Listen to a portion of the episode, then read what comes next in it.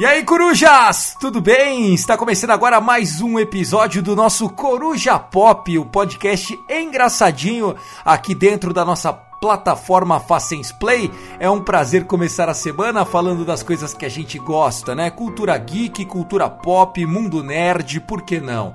A gente tá na semana do Halloween. No próximo sábado, para quem tá ouvindo esse episódio já próximo do lançamento, é dia 31 de outubro. No mundo inteiro, o Halloween fala de bruxas, de medo, de terror. Então a gente resolveu fazer uma pauta horripilante para você, ouvinte do nosso Coruja Pop.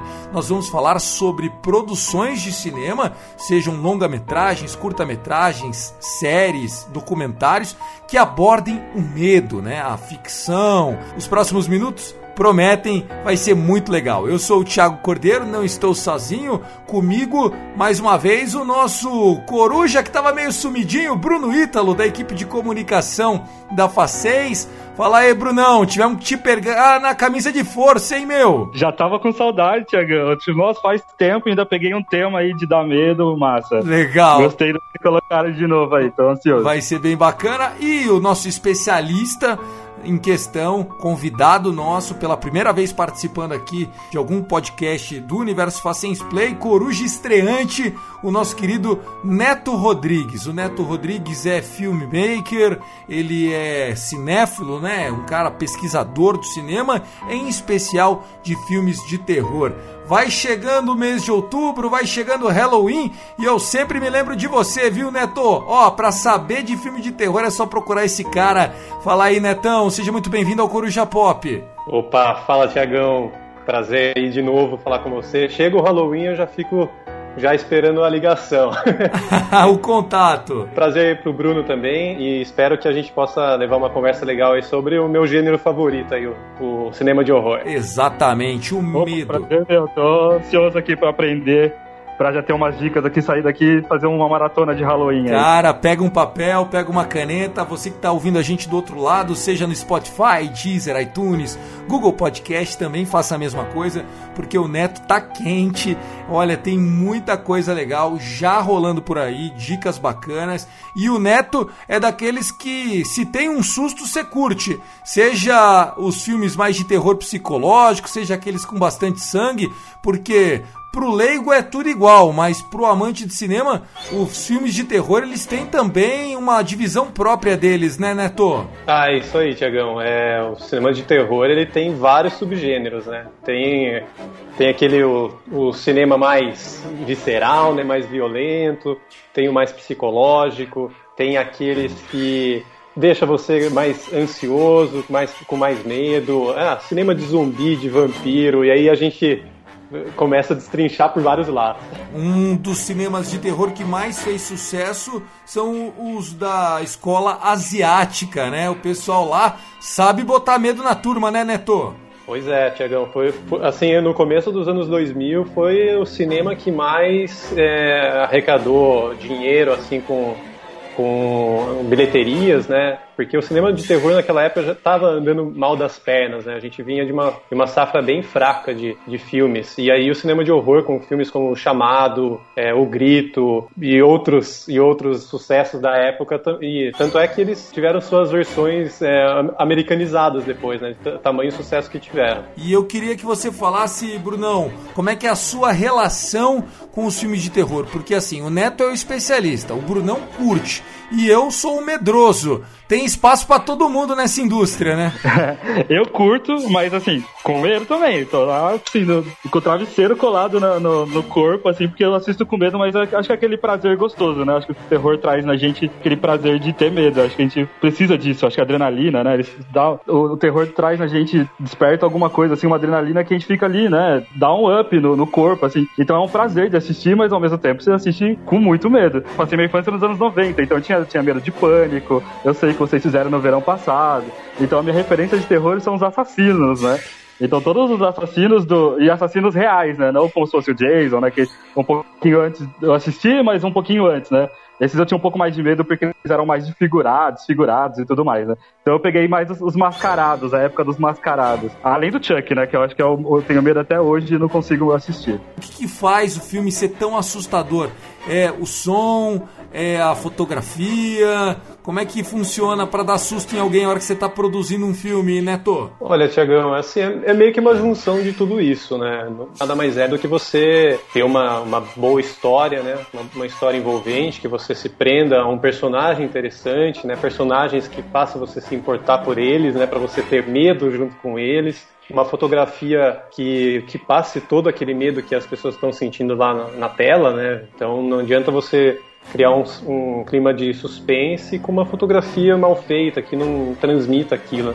O som, né, uma trilha sonora que faça você ficar ainda mais imerso naquele universo, né, efeitos sonoros ali que componham. Então, é assim, tudo isso, e se você conseguir fazer isso todos de uma forma brilhante, você, você aí tem um, um, um belo filme de terror, né? E alguns que chegam a ser clássicos por causa disso, de você conseguir misturar isso tudo com uma altíssima qualidade. Um dos filmes clássicos que era muito aguardado para esse ano e que a pandemia já jogou para o ano que vem é o Michael Myers, né? O Halloween.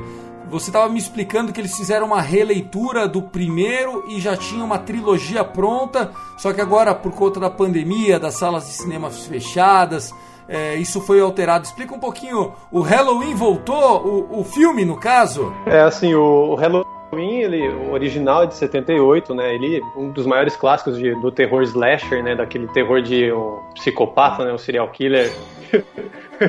e ele, e ele é recente, é, é, ano passado teve uma continuação direta, né? Embora ele, a franquia tenha oito filmes, fizeram um, um, novo filme que se passasse apenas após o primeiro, como se esquecendo tudo que já havia acontecido nas outras sequências que não foram tão legais. E estava previsto mais, estão previstos mais dois filmes, né? Um que era para ser no Halloween deste ano, seria a semana que vem, no caso, né? E, e foi jogado para o ano que vem. E um terceiro para fechar de vez a franquia para o ano seguinte a ele, né? Então a gente tem engatilhado mais dois filmes da série.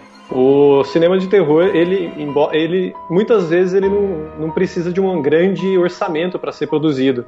A gente tem aí grandes exemplos de, de filmes com orçamentos baixíssimos que tiveram retornos milionários, né?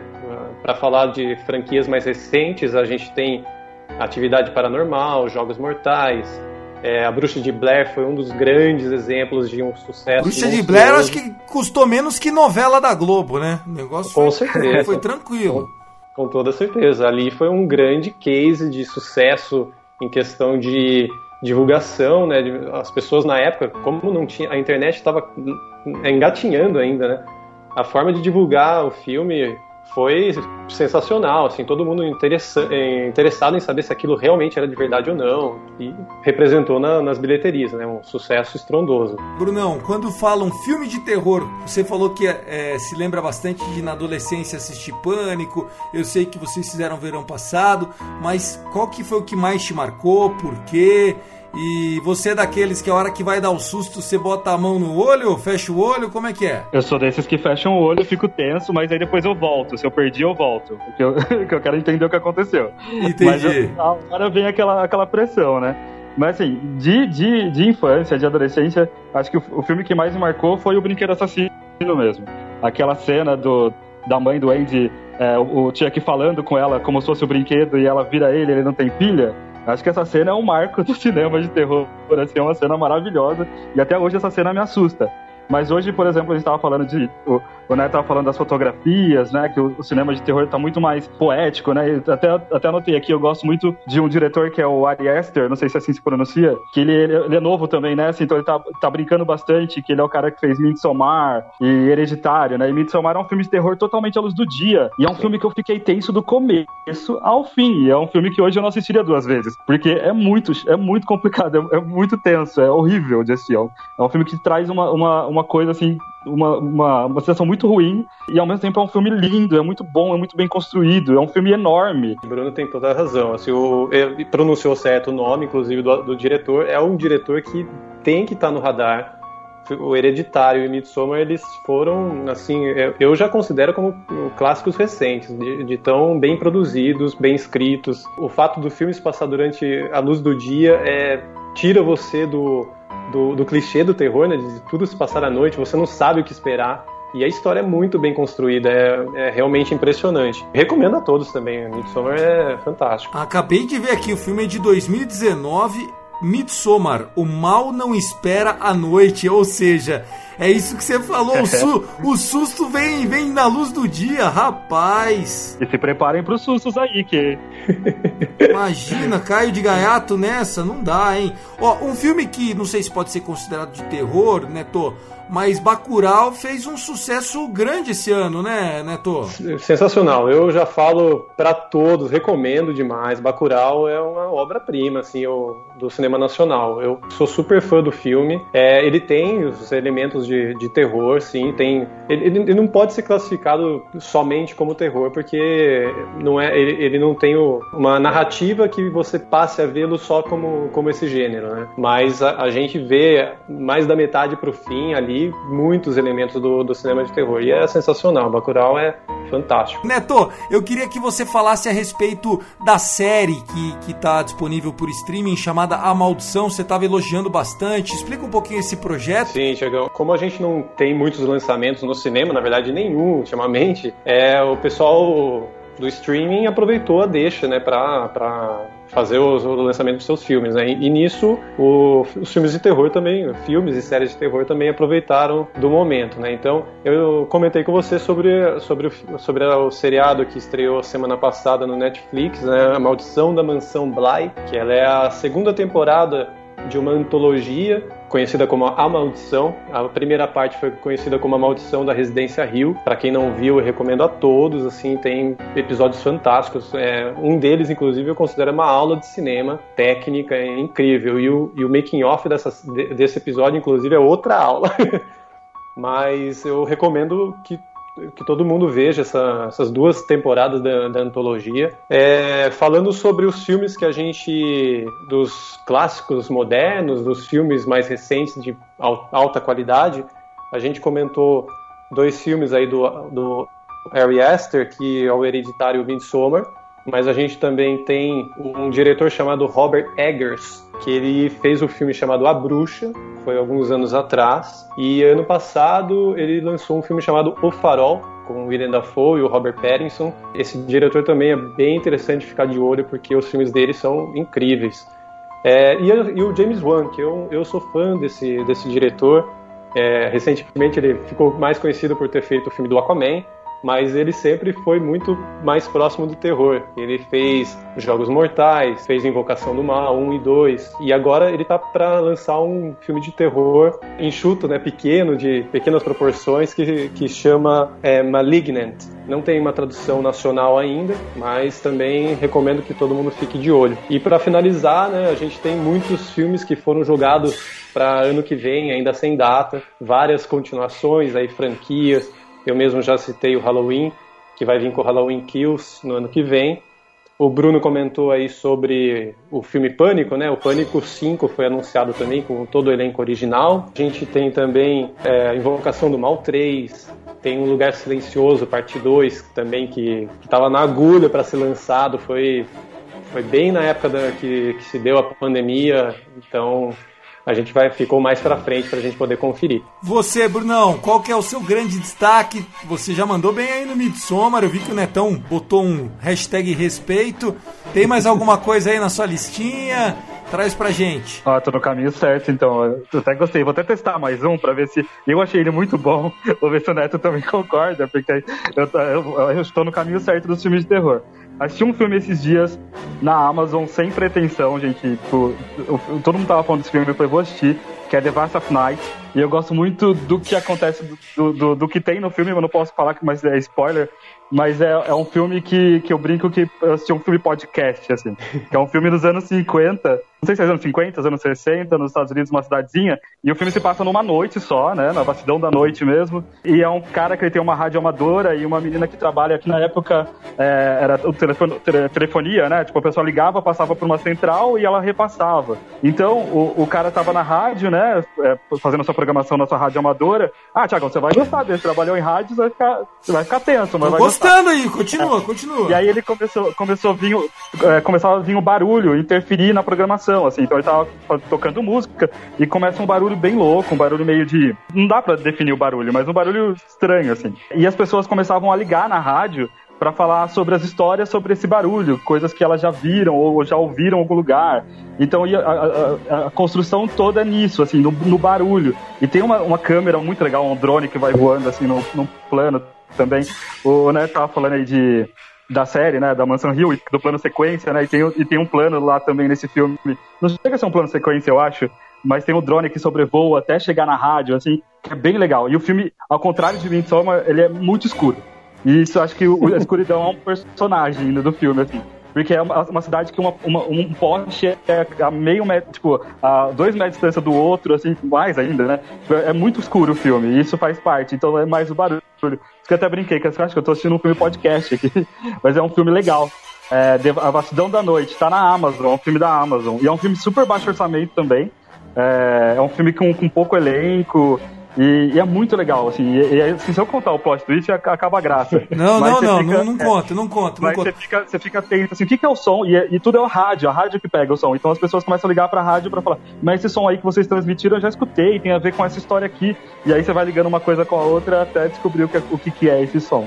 E é muito legal, é muito bom. Olha, Tiagão, acho que tá na hora de. No próximo Halloween o Brunão pode. Vem, Pode vem sozinho, vem assunto. sozinho, capitão. Eu tô aqui só, eu tô aqui só confirmando se eu tô, se eu tô Não, assistindo um filme bom.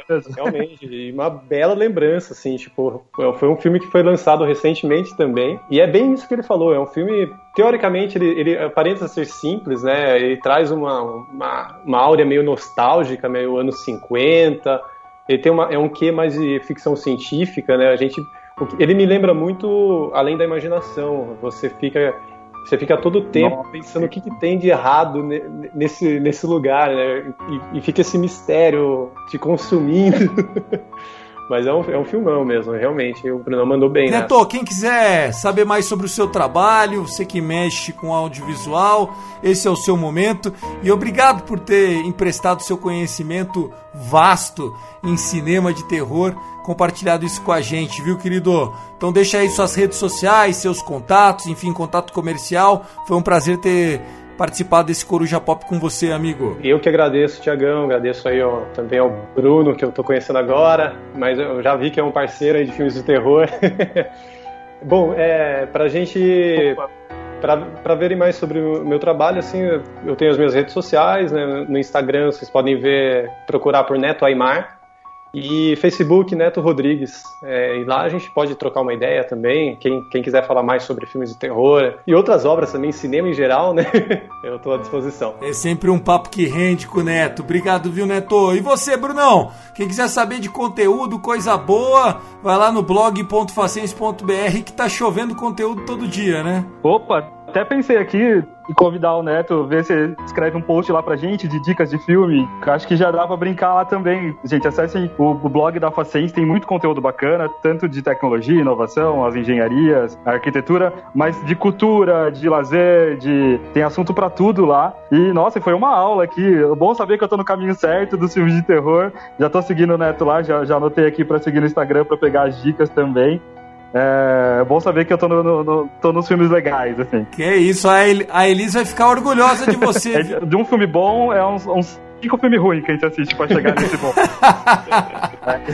É isso aí, é isso aí. Essa conta é boa. Bom, é isso, pessoal. Quero me despedir aqui do Bruno e do Neto, fazendo um convite para você. Dos dias 3 a 6 de novembro acontece mais uma edição da Tecnofacens. Vai ser uma Tecnofacens diferente, esvaziada fisicamente, mas não esvaziada de adrenalina, de emoção, de muitas provas, né? novas provas, novos desafios, colocando muito conhecimento na prática. Então, se você quiser acompanhar mais sobre a Tecnofacens, procura lá nas nossas redes sociais, também no portal Uma dica é que o, o, a Tecnofaciência, fiquem atentos nas redes da, Faciência, como o Thiago falou, que a maioria da- do- do- das atividades vão ser transmitidas ao vivo. Então a gente vai ter lutor, é, é, luta de, de, de robô de sumô ao vivo, hockey de robô ao vivo. Então vai ter uma transmissão bem bacana, tá? E fica atento nas redes que vai ter os horários lá, as datas, tudo certinho. Vai ser muito legal. Não é porque você não vai estar tá lá no nosso Smart Campus da Facense que você vai perder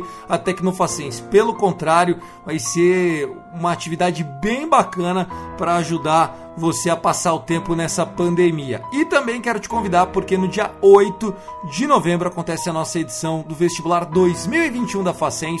Tem prova presencial, tem prova virtual e às vezes você não precisa nem fazer o vestibular, você pode se inscrever usando a sua nota do ENEM. Tem bolsas para todos os cursos, tem bolsas de até 100% e tem bolsas inclusive internacionais. Então não perca tempo, vai lá no www.facens.br. Eu, Thiago, vou ficando por aqui. E olha, se for assistir filme de terror, deixa uma luz acesa, tá? Vai lá, faz por mim. Não se joga no escuro, que depois é pior para dormir. Forte abraço, gente. Até mais. Valeu, Neto. Falou, Brunão. Até mais, gente. Tchau, tchau, tchau, tchau. Valeu.